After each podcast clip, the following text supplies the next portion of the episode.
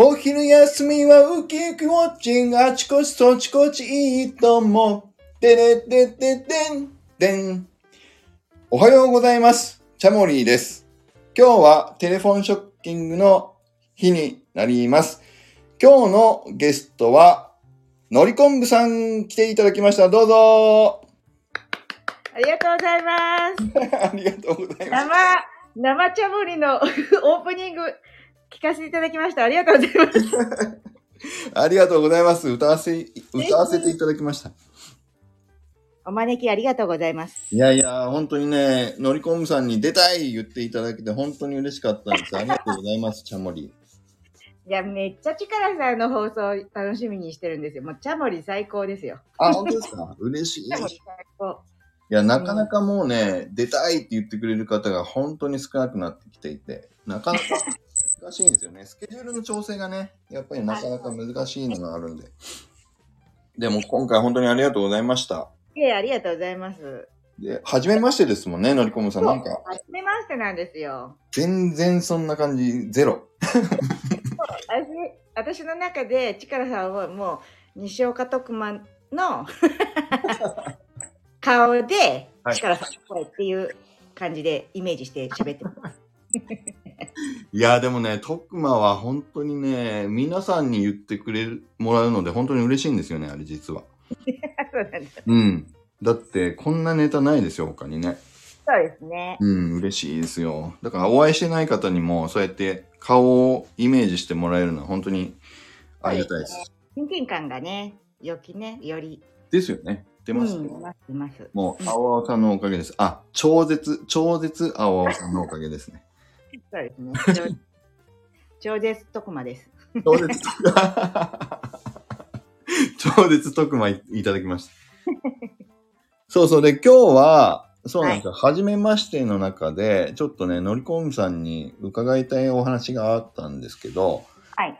やっぱりこのチャモリは僕が勝手に僕がいいと思ってるんですけど、やっぱりその方の、なんていうか、歴史とか、うんここまで来ているなんか背景みたいなのを僕もやっぱり興味があったりするので、うん。そういったお話をちょっとね、き聞かせていただく場にいいなと思っているんですよ。うんうん。ありがたい。ね。で、なかなか自分自身で言うっていうのは、スタイフやってもあんまりそういう機会ないじゃないですか。そうですよね。うん、なうん。ので、今回はちょっとね、のりこむさんに、トマトの農園、まあ、後藤の、トマトの後藤農園、農園を始めたきっかけみたいな背景みたいなのをちょっとね、のりこむさんが認識している中のものをちょっとね、聞かせていただきたいなと思っています。はい。ありがとうございます。ぜひぜひよろしくお願いします。はい。よろしくお願いします。で、僕たちっていうか僕は特にそうだけど、うんやっぱ。りのりこんぶさんも栽培マンさんもそうだけど、もうすでにトマトの、黄色いトマトの後藤農園を始めた後の姿しかやっぱり。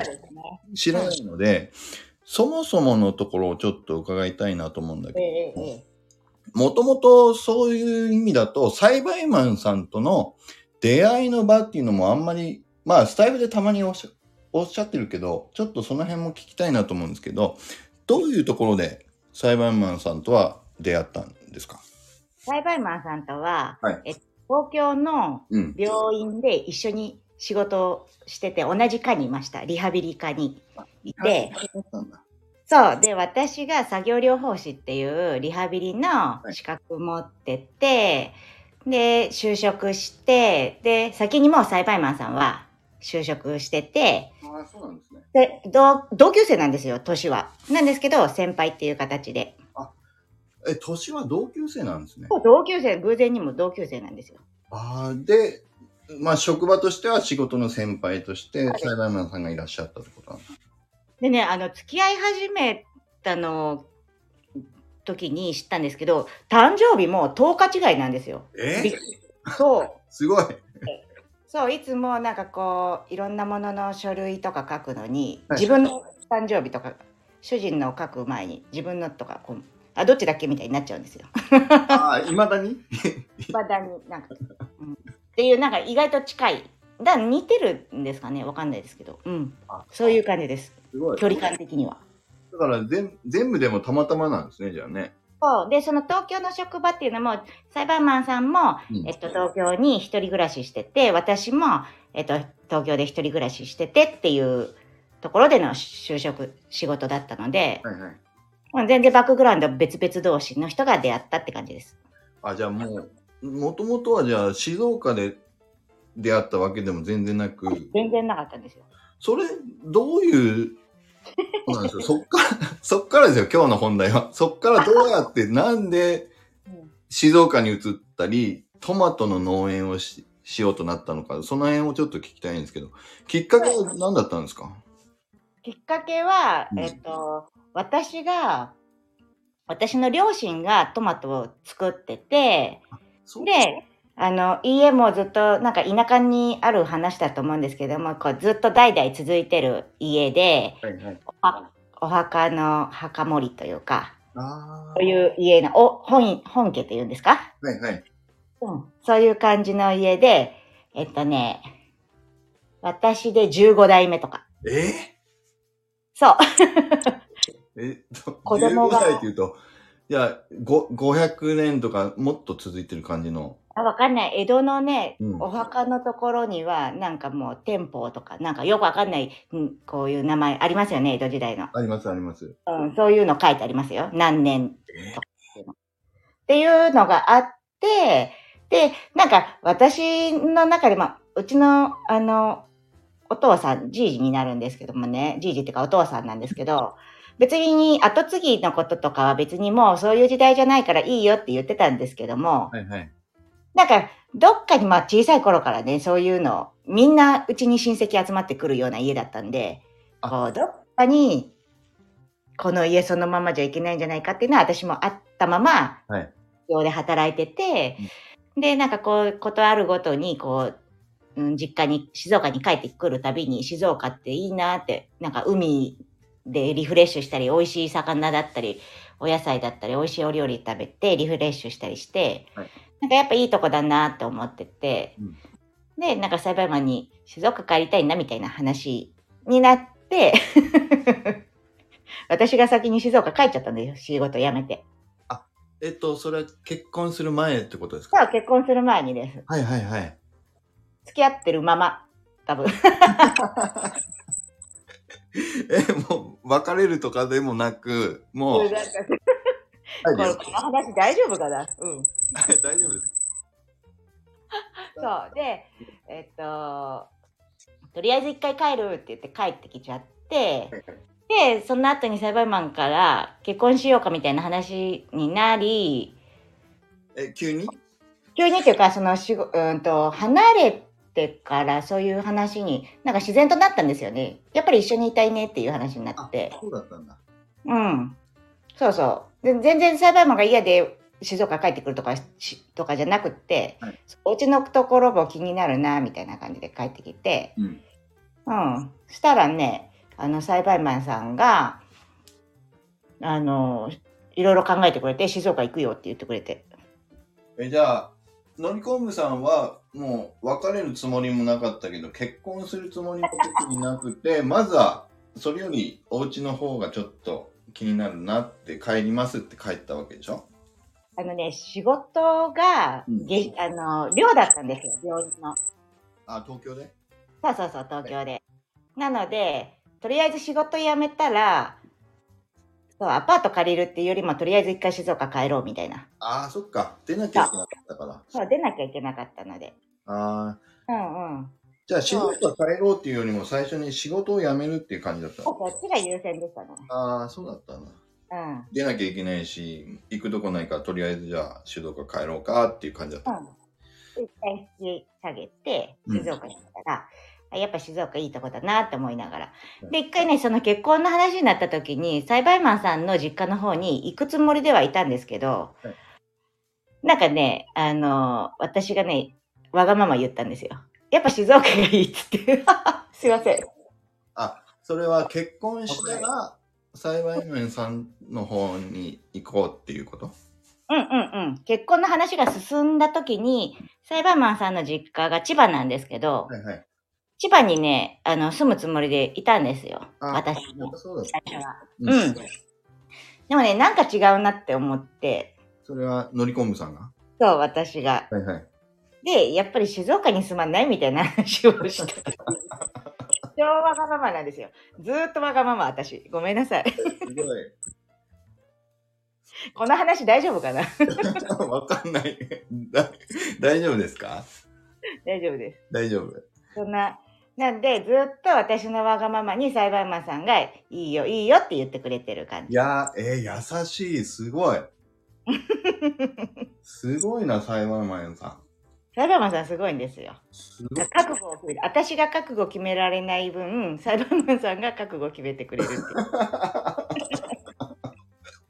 いやー、すごい。それ、男の鏡ですよ、裁判マンさん。裁判マンさんの、うん。あの実家も千葉で東京寄りっていうか、まあ、力さんの住んでるところに近いんですけど、多分、うん、結構こう住宅街で、町というか、はい。静岡の田舎、どっぷり田舎っていう感じとはまた全然違って、私の中で。ああ、そっか。うん、もっとし、もっと自然というか、のびのび、子供を育てるならね、のびのびさせたいなっていうところもあって、海もないよね、千葉のあの辺もね。そうですね。自然も、まあ自然がゼロというわけじゃないけど、山も遠いしね。し うん、確かに。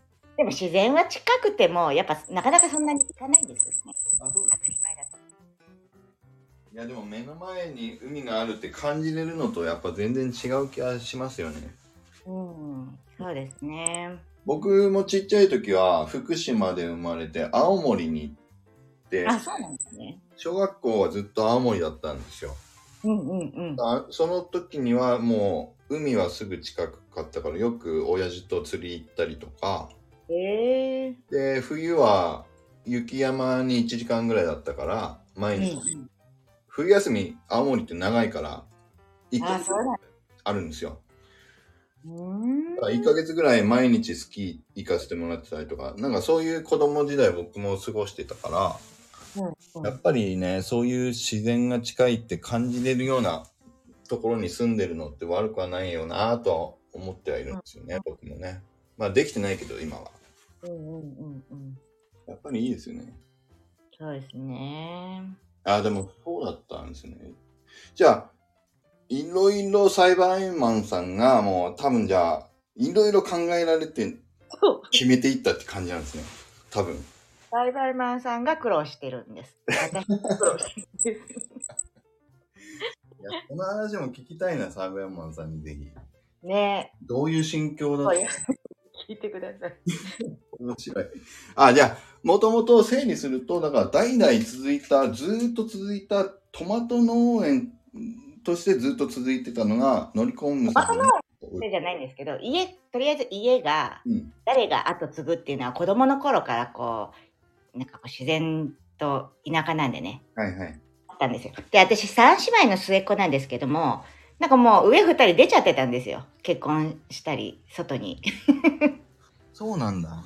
そうで、えっと、真ん中の姉はまだ結婚してなかったんですけども、なんか結婚する素振りもなく、もう大阪の方で一人で満喫してて、はいはい。そう、ね、な、あうん、私かなみたいな勝手に思ってたんですよね、いつからか。そっか。だから、なんか文家みたいなイメージと本家みたいなイメージがもしあるとしたら、まさに本家みたいな感じでみんながこう集まるお家で大体続いてる感じは、ちっちゃい頃から感じられてたってことなんですね。うん、そうですね。なるほどな。うん。そっか。でもお父さんお母さんからしたら確かにね、女の子3人って続いたらこれで自分の代で終わりかなみたいなのもあったかもしれないですよね。確かにね。まあでももうね、そういう時代ではないんだろうなとは思うんですけどう、ん。でもまあ、うん。なんか結婚して子供を育てるって考えたときに、うん、なんかやっぱ自然豊かなところっていうので、のびのびっていうところが欲しいなって思ってみたり、うんうん、で、おじいちゃんおばあちゃんがいる生活って今なかなかないから、今一緒に住んでるんですけどね、そう。いいですね、それね。昔ながらのっていうのが、うん、割と私も裁判マンさんも、うんなんかそう裁判さんもマンさんも受け入れてくれて、まあ、そういうのありじゃないかなって思ってて。ああ、確かに。うん、おじいちゃんおばあちゃんと接している時間が多いって、やっぱり子供楽しそうですもんね、なんかね。うんなんかこう逃げ道があるんですよ。私に追い詰められた時に逃げていく場所。それいいですよね。なんか、逃げ場作った方がいいって言いますもんね、子育てにね。なんでなんかこうおやつとかもあのた小さい頃とかね決められた量しか食べられなかったのにお母さんからもらうのはこんだけなんだけどもお腹空いたらばあばのとこ行ったらもっといろいろもらえるみたいなもうそういう自由さ いいか悪いかいや、でもいいじゃないですか。なんか、あの、夫婦二人だけだと、どっちもで追い詰めちゃう時もあるし、僕もありますけど、そういう時うんに、そうなんですよね。まあ、冷静になるとわかるんだけど、その瞬間はどうしてもね、やっちゃったりするし、子供がかわいそうだなと思いながら、止められない時もあったりするしね。まあでもおじいちゃんおばあちゃんやっぱり何があってもいいって、孫に対してはもう何があってもいいって言いますもんね。なんなんででしょうそうですね。うん、得ですよね。え？得子供にとっては得おじいちゃんおばあちゃんっていう存在が、うん、よく言言ってますよ。うちの奥さんも、自分にとっては厳しかったのに、なんで孫にはあんだけ厳しくねうんで、それを親に言うと、そんそうだったっけ？って言うらしいですよ。でも自分もそうなるんですよ、きっと。ですよね、多分ね。孫に対してはね。うん。あ、そっか、でもそうだったんだ。じゃあ、えっと、静岡に帰るってもう決まったタイミングでは、トマト農園自体はそこにあったってことなんですか？そうですね。両親の代からトマト農園やってて。はい。うん。じゃあ、それを継いでいったっていう感じなんだ。それで、うん、最初はね、お病院で勤めてたんですよ、栽培マンも。はいはい。うん。なんですけど、なんか栽培マンが、せっかく、こういう環境に来て、田舎の生活で、こう、病院勤めっていうのも面白くないな、みたいな話になって、途中で。静岡、静岡に帰った後も病院勤めを病院で一回働いたんですよね。あうんそうなんですね。そうそっか。じゃあ結婚した時にもう継ごうっていうわけではなかったってことか。うんうんうん、全然考えてなかったんですよ。そうなんだ。うん。じゃあ静岡に帰ることとトマト農園を継ぐことはまた全然別の話で、まずは静岡帰ろうを決まって、結婚しようが決まった後に、うん。トマト農園継ごうって。うんそれじゃあどういうタイミングで、よし、もうトマト農園継ごうって二人で決めたんですか？ね、二人で決めたんじゃなくてね、栽培マンさんが、うんうちね、子供3人いるんですけど、二人目が生まれた後に、はい。なんか、うんと、その、病院に勤めてる時、はい。ちょうどね、あの、北ちゃんも今やってると思うんですけど、しょ地元の消防団に入ってて、はいはい。子供たちと一緒にいる時間が少ないって感じみたいで、自分で？うん、あのー通勤してび病院に勤めててで家にいる時間が本当少ないって感じたみたいで、あうん、でそれだったらあんとトマトのお仕事してたら、うん。もっと家族が近くに感じれるんじゃないかっていうことを考えたみたいですよ。あ、そうなんだ。うん、あれですか？や夜勤とかもあった仕事だったんですか？もう夜勤はなかったんだけどね。そう通勤にね40分ぐらいかけてたのかな。あとかあってまあ疲れ切ってたよね。あ大変、大変なんですね。やっぱりね。うんそっか。じゃあ結構でも、時間、静岡行ってから年数経った後なんですね。じゃあトマト農園されたの。うん。でも、どれぐらいなんだろう。3、4年とかなのかな。うん。ああ今、今は何年目なんですか？じゃあお二人で次いでトマト農園始めて。タイマーに今度聞いてみてください。あ、わかりました。あななんかあれ13、2、3年ぐらいだかあ、もう結構ある、それでも経つんですね。な。うん、うん、うん、うん。あなるほど。いや、そういうことがあったんですね。なるほどな。いや、面白いですね、じゃあ。それ、でも最初って、言っても、ご実家はそういうことをやってたとしても、トマトについてって素人じゃないですか。全然知らないですよ。ねど、どうやってそこから進んでいったんですか？で、サイバイマンさんが一生懸命ジージーの話からこう見たり聞いたりで、こう仕事を覚えてったってことですよね、きっと。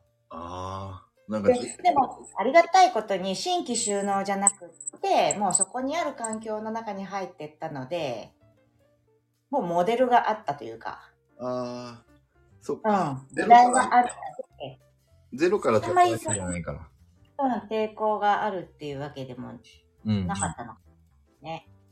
なるほどな。でもなんか、えっと、よく言うじゃないですか。生き物を育てるわけだから、うん食べ。物と言ったって。だから、ちょっとしたことでダメになったりとか、ありありますよね。ね、やる人が変わると全部ダメになるとかなんか聞いたりするけど、うん。大変だったんじゃないですか、最初、かなり。大変ですよね。私ね、栽培マンさんがトマトやりたいって言った時にね、あの、ちょっと引いてましたもん、気持ち。え？自分の、自分の実家の家業なのに？そう、なんか嬉しいとかじゃなくて、やめ、え、しなくていいんじゃないって多分最初言ったと思いますよ。あ、少なくていいんじゃないって。そっか。そう、自分の子供の時にも、なんかこう、両親の大変さとか見てるから、うん。いや、そんな、無理しなくていいんじゃないかなとかって。そっか。うん。でも今となっては、ね今、えっと、両親がね、ちょっと病気、病気って言って言ってももう全然克服してるんですけど、はいはい。病気になったのをきっかけにね、世代交代してう、ん社長も入れ替わってて、はい。うん、あの、もう裁判マンが社長で、私たち二人で二人三脚でやってるんですけど、はいそう、なんか経営者になって、やっぱね、勤めてた時よりも楽しさがすごいある。やりがいというか、なんかどうにでもなるって思ってる。自分たち次第でどうにでもなる。良くも悪くもなるっていうふうには感じてて、はいその面白さはなんか、うん、トマト、まあきっかけがトマトだったって、手段がトマトだったっていうだけで、でもこういう環境になったのはすごい私は良かったなって思ってますね。あ、そうなんですね。うん。なそれはん、かこう、なんだろうな。そう、さ、今皆さん、とかされてる方、増えてきてるとは思うんですけど、はい。やっぱりお勤めだと、こう、まあお金に関しても見えてくるし、仕事内容的にも見えてくるっていうか、ね、ある程度先が見えるじゃないですか。はい。うん、だけど、なんか多分経営するって、自分で経営するって、そう、なんか、どうにでもなる 自分の気持ち次第で、うん。うん、なるなっていう面白さがね、あるんですよ。ああ、なるほどな。膨らまそうと思ったら膨らませるし、うん。狭めようと思ったら狭められるし、はい。うん、自分たち次第で、こう、うん、ね、やりたいことを目指していくのも自分たちで決めれるし、うん、うん、うんやったもそうだしってことですよね。うんそう、なんかそうやって自由にいらせてもらえてる環境が今ありがたいなって思いますよね。ああ、いいですね。それ。じゃあ、やっぱり合ってたんですね。最終的に、今思えば。うん、なんか楽しめてるっていうところが良かったなって思いますよね。はいはいはい。多分、そう、それも両親が早く引いてくれたからっていうのもあるんですよ。多分、まだげあの病気が治って元気になっちゃったから、うん仕事しようと思ったら仕事できるんですけども、ちゃんと引退してお任せするよってしてくれたんですよね。あ、そうなんですね。そう。なので、なんかこう、多分、その両親たちのやり方の中で自分たちがこう、こう、同じようにやっていくっていうと、多分、面白さもなく、うんやら、やらされてるじゃないけど、うん、自分たちのオリジナルな感じの経営っていうのにならなかったら、今みたいな面白さはなかったのかもしれないですね。そのずっと上がいて、その下で働くっていう環境だとね。ああ、そっか。まあ、雇われてるみたいな、サラリーマンとうん、一緒ですようん、確かに。そっか。うんえ、じゃあもう今全部任せるよって言ってもらってるから、本当に自分たちのやり方でできてるんですね。うん。いいですね。なんか羨ましいな。なのでね、うんそう。だから、多分 NFT も触るようになったし、はいはいはい。うん、この前、そう、あの、トマトの定期便買ってくれた方に NFT をつけるっていうのを、多分、ね、なかなかそういう農家さんっていないとは思うんですけども、やりたい方でやってますね、私。すごい。言言ってましたもんね、この間の放送で、お前崎の方で買ってくれたってね、うん。NFT 付きのやつ。うん。それ、そう、確かに、ご両親がやられてた時だったらそういう発想出なかったかもしれないし、反対されたかもしれないですもんね。例えばね。そうですよね。何それから始まりますもんね、うんうんきっとね。そうでしょうね。わかんないですもん。僕らだってそんな NFT やってる人がね、からしても、トマトに NFT つけるなんて発想なかなか出てこないと思うから。うん、でもずっとこの NFT を触り始めてからも、はい何か絡めたい、うちでも何かしたいっていうのはずっと思ってたんですよね。ああ、やっぱそうなんだ。うん。せっかくですもんね。ね。うん。確かに。そうそうそう。こうやってだからいろいろ広まっていくといいし、NFT 知らない人でもね、どっちから来たって、トマトから入ってきた人も NFT から入ってきた人も両方が合わさって、ねつながってくるといいですよね、こうやってね。そう。だからもう、ね、すごいニッチなところなんだろうけども、うんまあ、やってみてわかることとかもあるし、はいうん、なんか、そう、自分たちのね、まあ、うーんと、やったっていう形跡にも なるというか、あ、確かに。うん。で、NFT 特に一生残りますからね、NFT は。うんうん、うん。実際ね。そうか。あ、で、なかなかもうね、いい時間になってきちゃった。やっぱり すぐ、すぐ30分ぐらいいっちゃうんですよ、これね。本当ですね。いや、だからね、もっと聞きたいことあったんですよね。だからテレビの取材とかも受けたりしてるんでしょ？うん。春日さん来たり、ホリエモンも食べてくれたりとか、いろいろあややられてるじゃないですか。そうなんですよ。ああいうのっていうのも、どういう風に仕掛けていってるとか、なんかね、そんな話もちょっと実は聞きたかったんですよ。そこだけ、ちょっと、ちょっとだけ話すと、いいですか？うん。ぜひ私ね、あの、地元のはい。地域活性グループっていう、なんかこう有志で、ちょっと前崎を盛り上げようよっていう、はい。こう、結構このスタンド FM 発信者だったり、NFT の Web3 海外にいる人たちみたいな、ちょっとフットワークの軽い方たちはい。のイメージなんですけどね、そのお前崎の中でそういう方たちがちょっと集まって、うんと、グループを作って、イベントをね、仕掛けたりしてるんですよ、お前崎で。はいはい。で、そこに、うーんと、加わるようになってから、うん。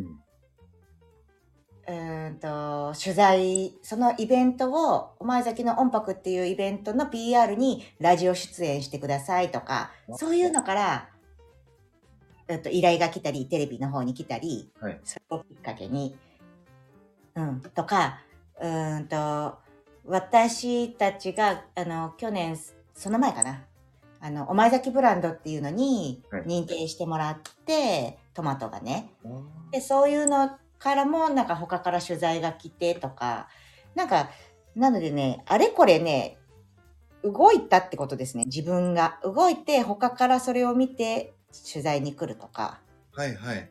繋がってる感じがします。あ、じゃあ、単独で動いただけじゃなくて、そういうなんかグループみたいな地域活性化するコミュニティに入っていって、めそで、そこで、目立っていく。全然なんかこう仕事とは関係ないところでやってるけど、でもなんかイベントするときにトマトの後藤農園として出店するとか、イベントに出たりとかしてるんで、で、そういうのも含めて、市がこう PR するところにも行ったりだとか、はいしてとかかな。で、いろいろ、うん。あと大きなね、企業さんたちも、そういうところに来てはい、目に留まってもらうとか、そういうのもあるかもしれないです。あ、じゃあ、ちょっとずつ露出をしていくところを増やしていってるみたいな、そんな感じなんですか？うん、なんでなんか何がきっかけっていうよりもなんかこうつながってく感じですね。あなんかいろんなところに点を打っといてうんっ。て感じがします。で、どっかでそのタイミングでぴょんと線になるみたいな。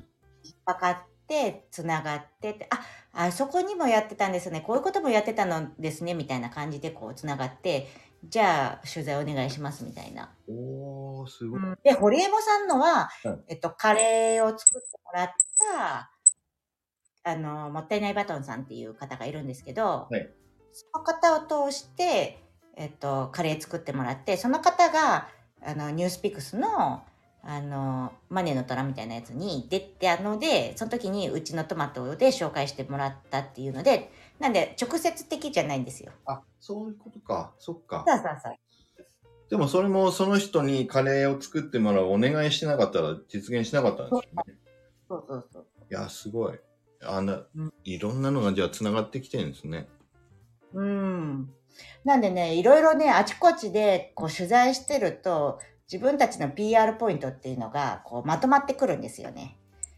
頭ポートフォリオにうん。なんかそういうので、その一回テレビを見たら、また、あ、なんかうまいこと、表、なんかこう、PR してるなっていうのを汲み取ってくれるのか、またこう声をかけてもらったりとか、ああ。あるのかもしれないですね。じゃあ、一回どこかに大変かもしれないけど、点をポンポンと打っておくと、うんそこからやっぱり誰かがそれを見て繋がってくるみたいなのが、うん好循環が回るみたいな、そんな感じなのかな？うん、ね。うん、いいですね。ありがたいですよね。うんうんうんそれに、確かにでも、農家の方で NFT 絡んでる人とかもまだまだ少ないでしょうし。取材受けたいですよね。ね、目指しまなんか盛り上がってくるといいですよね、またね。ね、うんうんうん。そうなんだ。いやからそれ入れます。うん、ぜひぜひ。ね。すごい。じゃあ最後、今日最後の質問ですけど、今後、今のお話も含めてだけども、何か今後としてやっていきたいとか、こんなこと目指していきたいみたいなこととか、これ聞いてる方に向けてのメッセージとか、もしあれば、最後一言いただけますか？はい、ありがとうございます。えっとですね、そう、このスタイフ仲間の方たちに毎日刺激をもらって、そう、チャレンジすることが、こう、フットワーク軽くいるのは、すごい、この環境でありがたいなって思うんですよ。